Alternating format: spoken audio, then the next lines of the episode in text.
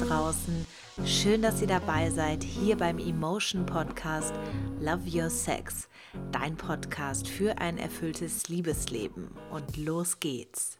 Hallöchen, ihr Lieben, und herzlich willkommen zu einer neuen Folge des Podcasts Love Your Sex. Schön, dass ihr dabei seid. Heute geht es nämlich um ein ganz besonders wichtiges Thema. Und zwar das Thema, wir sind so gleich und doch alle so unterschiedlich. Was meine ich damit? Viele Frauen machen sich Gedanken über das Aussehen und die Funktionalität ihrer Vulva und Vagina und immer mehr lassen sich auch die Vulva operativ verändern, weil es da einen gewissen Trend zur sogenannten Designer-Vagina gibt. Insofern fand ich es einfach wichtig, darüber aufzuklären und vor allem zu beweisen, dass wir so, wie wir sind, alle wunderschön und einzigartig sind. Also ganz viel Spaß beim Zuhören. Mich erreichen immer, ich will nicht unbedingt sagen mehr Fragen, aber doch schon einige Fragen zu dem Thema, wie sehe ich eigentlich untenrum aus. Zum Beispiel bekomme ich da Fragen gestellt wie Hilfe, ich habe unterschiedlich große Schamlippen, was soll ich jetzt tun?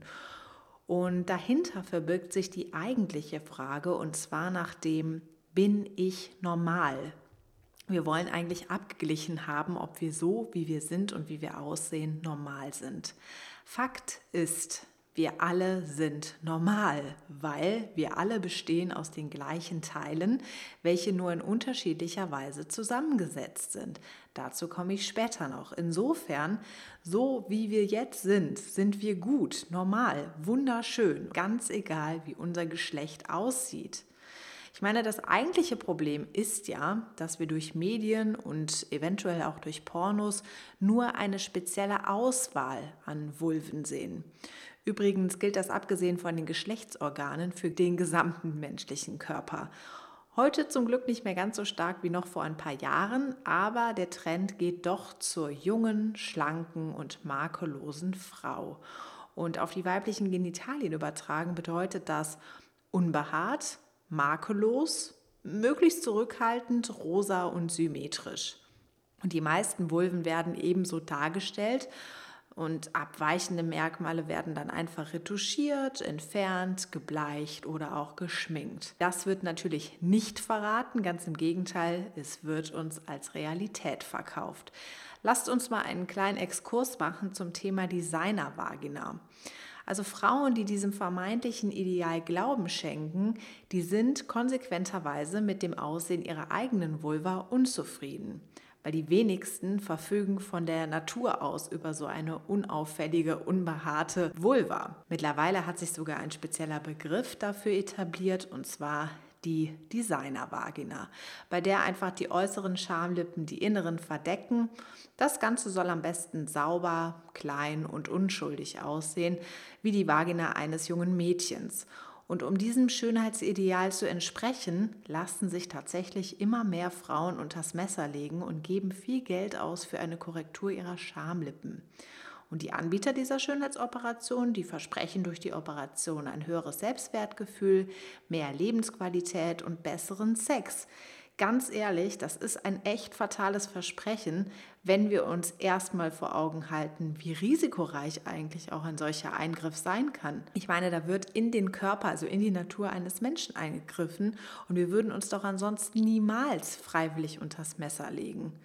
Es kann zu Narbenbildung kommen und Nervenbahnen können irreversibel beschädigt werden und dadurch kann auch die Orgasmusfähigkeit beeinträchtigt werden. Also ich persönlich kann deshalb nur von einer OP allein aus kosmetischen Gründen abraten. Natürlich lassen sich OPs aus medizinischen Gründen vertreten, denn es gibt tatsächlich Frauen, die sehr darunter leiden, wenn sie sehr lange Schamlippen besitzen, also sehr lange innere Schamlippen, weil sie dadurch Schmerzen beim Sex, beim Fahrradfahren oder auch Laufen haben können. Das wiederum ist eine ganz andere Geschichte.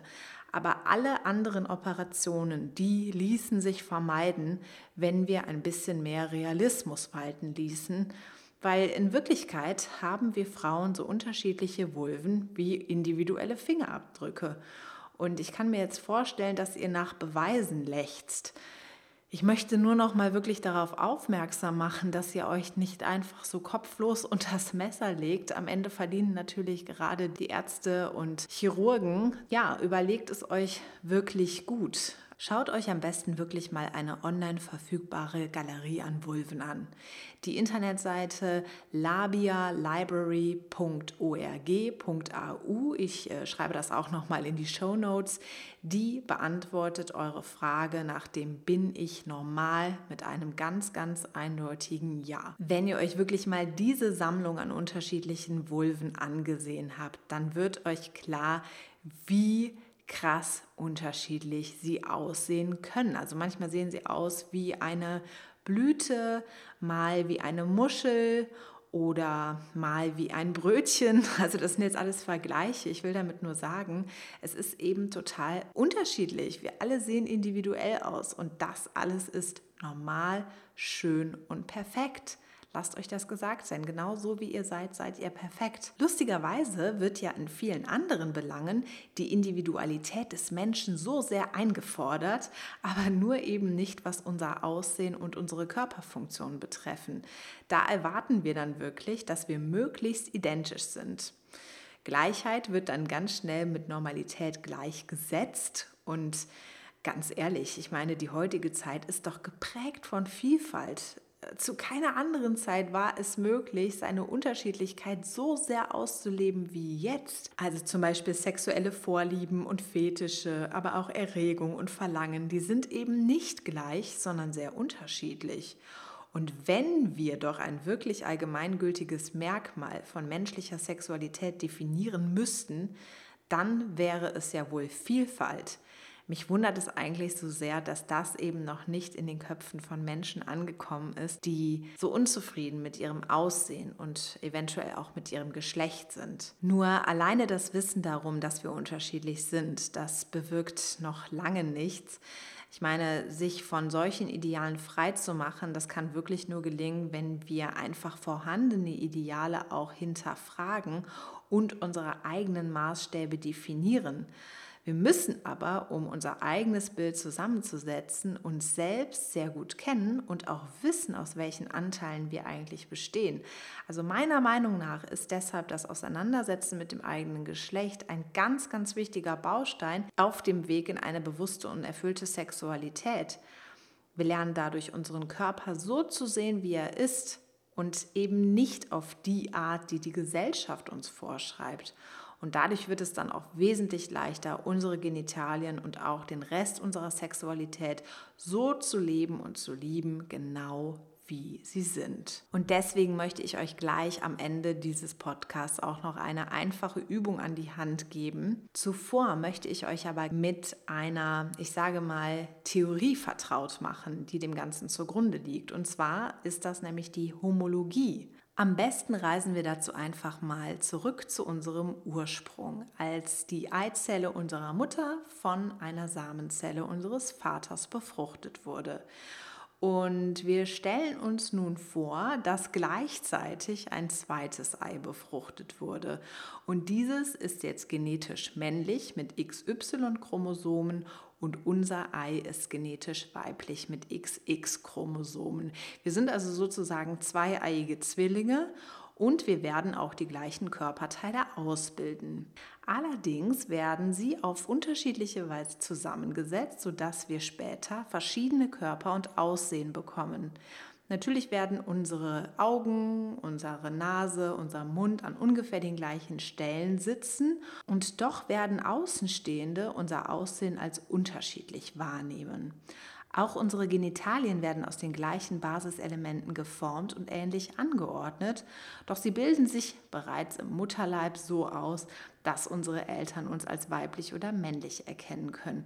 Und das Ganze passiert relativ früh in unserer Entwicklung, nämlich sechs Wochen nachdem sich die befruchteten Eier in der Gebärmutter eingenistet haben.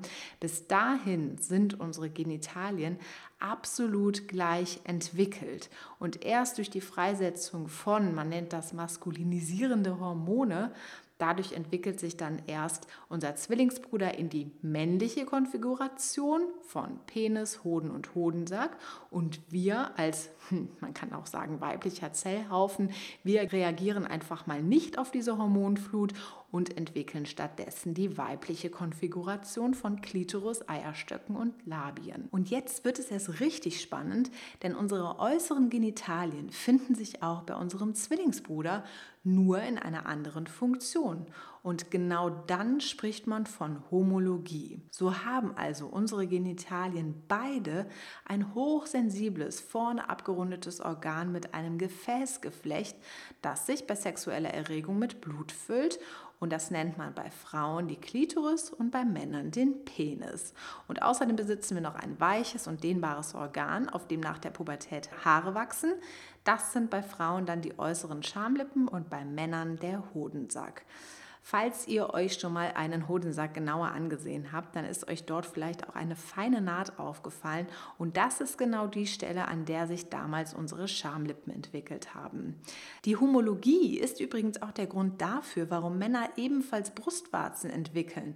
Also natürlich haben die weiblichen Brustwarzen einen biologischen Sinn, nämlich die Ernährung der Nachkommen. Aber die männlichen Brustwarzen, die haben keine solche Aufgabe. Und trotzdem wurden sie ja ausgeprägt, und zwar im Sinne eines möglichst geringen Energieaufwands, sind sie einfach dort geblieben. Ja, also die Evolution hat da nicht gegengesteuert. Das wäre viel zu unökonomisch gewesen. Und genauso ist auch das Jungfernhäutchen zum Beispiel, ebenso wie männliche Brustwarzen, ein solches in Anführungsstrichen Nebenprodukt der Evolution. Also spätestens jetzt sollte uns allen klar sein, dass alle menschlichen Genitalien aus den gleichen Teilen geschaffen und nur anders zusammengesetzt wurden. Und das ist deshalb so wichtig, weil es einfach belegt, dass eure Genitalien in ihrer individuellen Ausprägung normal und schön sind, ganz egal wie sie aussehen. Und solange ihr keine Schmerzen habt, dann solltet ihr natürlich unbedingt einen Arzt aufsuchen, sind einfach eure Genitalien perfekt so, wie sie sind. Übrigens, neben der Anatomie besteht auch unsere Physiologie aus den gleichen Komponenten, die nur unterschiedlich zusammengesetzt sind. Mit Physiologie meine ich jetzt Vorgänge des Körpers, wie zum Beispiel die männliche Erektionshärte oder auch die weibliche Feuchtigkeit. Das wurde einfach im Laufe der Zeit von der Gesellschaft metaphorisiert. Das bedeutet, dass diese physiologischen Eigenschaften im Laufe der Zeit als ultimative Indikatoren für Erregung gesehen wurden. Und das ist einfach falsch, denn Fakt ist, die Härte des Penis und auch die Menge oder das Fehlen von Sekreten gibt noch lange keine Auskunft darüber, wie erregt eine Person ist. Zunächst einmal können auch Männer feucht werden, genauso wie Frauen hart werden können. Darüber hinaus ist es eben einfach unterschiedlich. Manche Genitalien werden eben selten, andere sehr schnell feucht, ebenso wie einige Frauen auch squirten, also ejakulieren können. Ich kann nur noch mal wiederholen, unsere Genitalien genauso wie unsere Körper sind so, wie sie sind, normal und schön und wir bestehen alle aus den gleichen Anteilen, die nur auf unterschiedliche Arten und Weisen zusammengesetzt sind. Und ich finde, dieser Gedanke kann uns als Frauen ganz schön bestärken und dem Defizitgedanken, von dem einzig und allein eine Industrie profitiert, wirklich mal etwas entgegensetzen. Hier jetzt, wie versprochen, noch eine einfache Übung, mit der auch du den ersten Schritt zur Veränderung gehen kannst. Du brauchst dazu eigentlich nur einen Hand- oder einen Kosmetikspiegel. Du kannst alternativ ansonsten auch die Kamera deines Smartphones benutzen und nimm am besten noch Stift und Papier mit dazu und los geht's. Nimm dir doch mal den Spiegel und setz dich bequem aufs Bett oder einen Stuhl. Dann spreizst du deine Beine und positionierst den Handspiegel oder eben die Kamera so, dass du deine Vulva gut erkennen kannst. Und schau erstmal einfach nur hin und lasse das Spiegelbild auf dich wirken. Und dann registrierst du alles, was dir gut gefällt und schreibst es auf. Ja, ich kann mir vorstellen, dass dein inneres System gerade rebelliert und stattdessen Dinge findet, die ihm vielleicht nicht gefallen. Lasse aber diese negativen Gedanken einfach mal kommen und wieder gehen und konzentriere dich stattdessen auf die anerkennenden Stimmen. Okay, und du schreibst dann die Sachen auf, die dir wirklich gut gefallen. Und ich lege dir jetzt ans Herz, dass du diese Übung mindestens einmal die Woche für die nächsten sechs Wochen machst. Denn wir wissen es ja auch aus dem Fitnesstraining, es braucht einfach ein bisschen, bis sich so etwas gesetzt hat und bis wir da in die Übung reinkommen. Du wirst aber merken, dass dir die Dinge, die du magst, mit der Zeit viel, viel eher auffallen werden. Und dieses störende Hintergrundgenörgele, das wird hingegen immer leiser werden. Also es ist wirklich wichtig, dass du die Dinge auch runterschreibst, damit sie im wahrsten Sinne des Wortes manifestiert sind und nicht einfach nur so in der Peripherie irgendwie herumschwirren. Sie sollten einfach durch das Runterschreiben sichtbar und dadurch real werden. Alles, was sich nur theoretisch in den Gedanken abspielt, das ist nämlich abstrakt und daher nicht greifbar. Also mach wirklich auch diese Übung mit und schreibe dir die Dinge auf und ich kann dir versprechen, dass sich dadurch einiges verändern wird. Damit sind wir jetzt am Ende dieser Podcast-Folge angekommen und ich weiß, das war ganz schön viel theoretisches Wissen. Das muss ich auch erstmal setzen. Vielleicht hört ihr euch die Folge auch einfach nochmal an. Das ganze Thema Homologie ist ja doch ein bisschen umfangreicher, als man erstmal so denkt. Ich hoffe aber, dass dieser Beweis bei euch angekommen ist, warum wir eben alle so gleich und doch so unterschiedlich sind und dass ihr euch so akzeptiert, wie ihr seid. Ich wünsche euch jetzt noch einen wundervollen Tag und sage bis in zwei Wochen, dann hören wir uns nämlich wieder. Und dann freue ich mich natürlich, wenn ihr diesem Podcast auch eine positive Bewertung gebt. Macht das doch einfach. Da freue ich mich nicht nur drüber, sondern auch andere Zuhörer, die dadurch den Podcast viel einfacher finden können. Bis dann, alles Liebe und danke, eure Jana.